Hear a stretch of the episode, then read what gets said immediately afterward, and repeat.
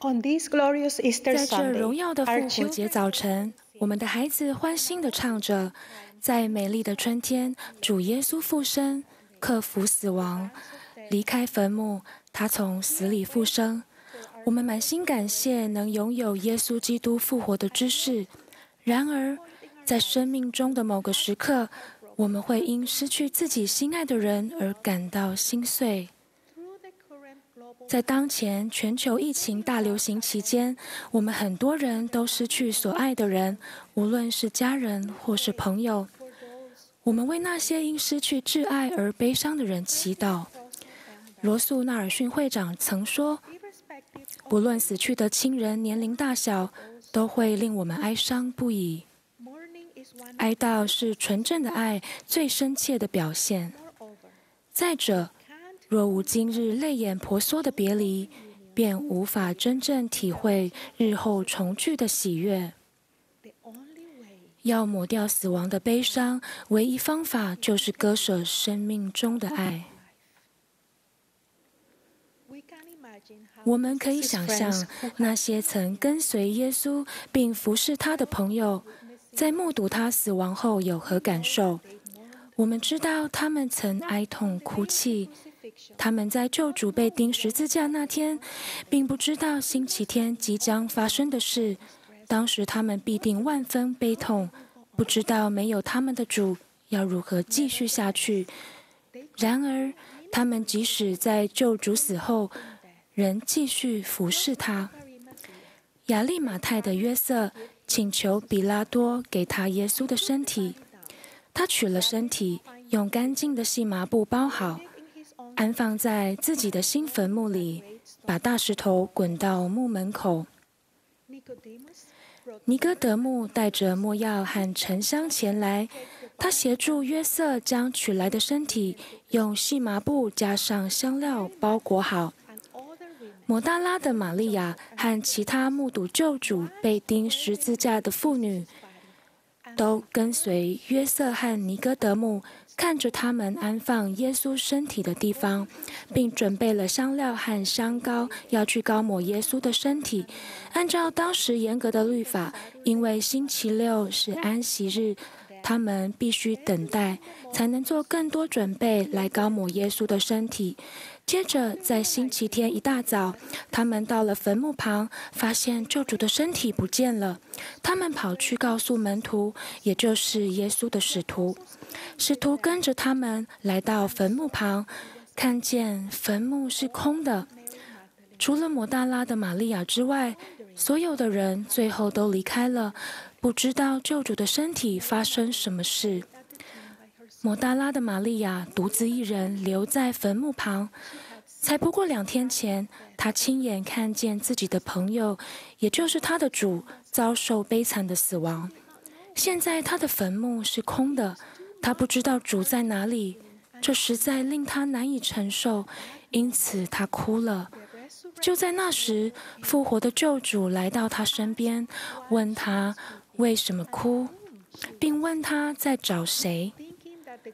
玛利亚以为是看守园子的人在跟他说话，就问他是否取走了主的身体，并请这个人告诉他要到哪里去取主的身体。我想象主或许允许抹大拉的玛利亚哀痛及表达她的痛苦。他接着叫她的名字，玛利亚便转向主，并认出他。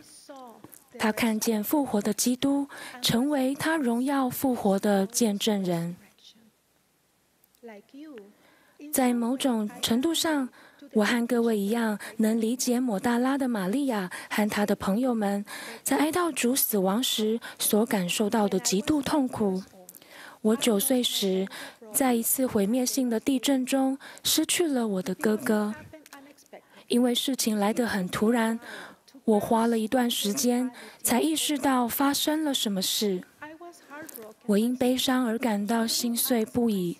我问自己：哥哥怎么了？他在什么地方？他到哪里去了？我会再见到他吗？那时我还不知道神的救恩计划，但我渴望知道我们从哪里来。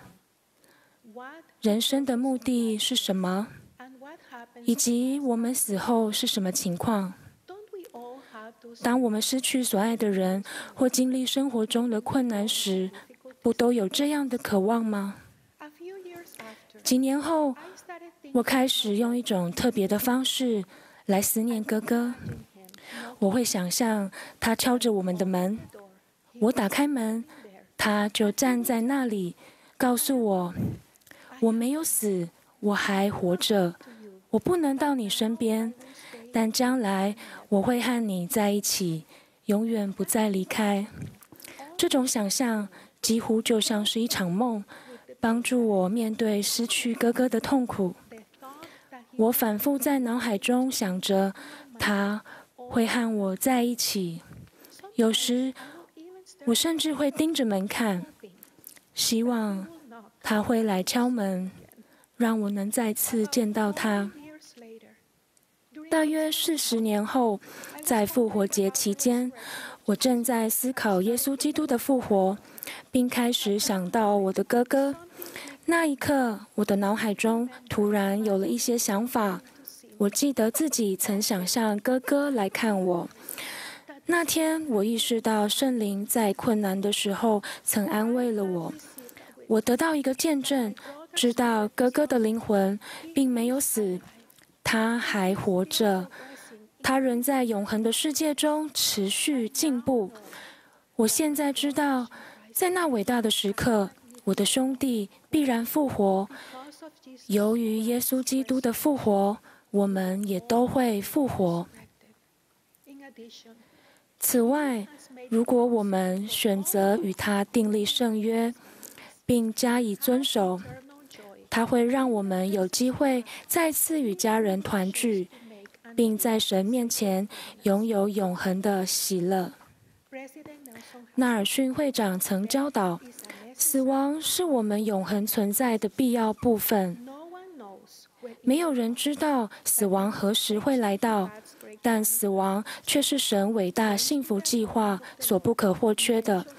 感谢主的赎罪，对全人类而言，最后的复活是真实的，而永生也是可能的。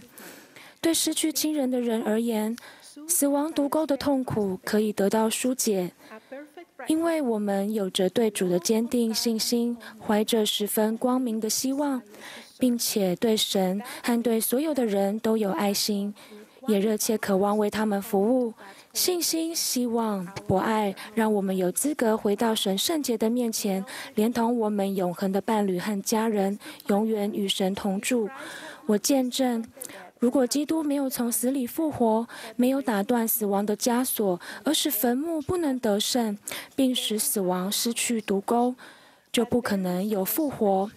但确实有复活，所以坟墓没有得胜，死亡的毒钩也因基督而被吞没了。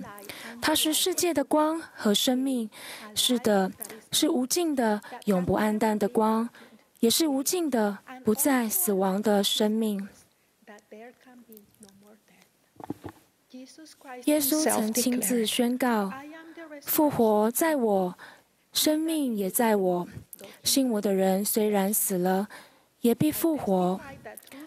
我见证，透过耶稣基督的救赎和荣耀的复活，破碎的心可以得到医治，极度的痛苦痛苦可以成为平安，悲痛可以成为希望。他可以用他慈悲的臂膀拥抱我们，医治我们每个人，并带来安慰和加增的力量。奉耶稣基督的名，阿门。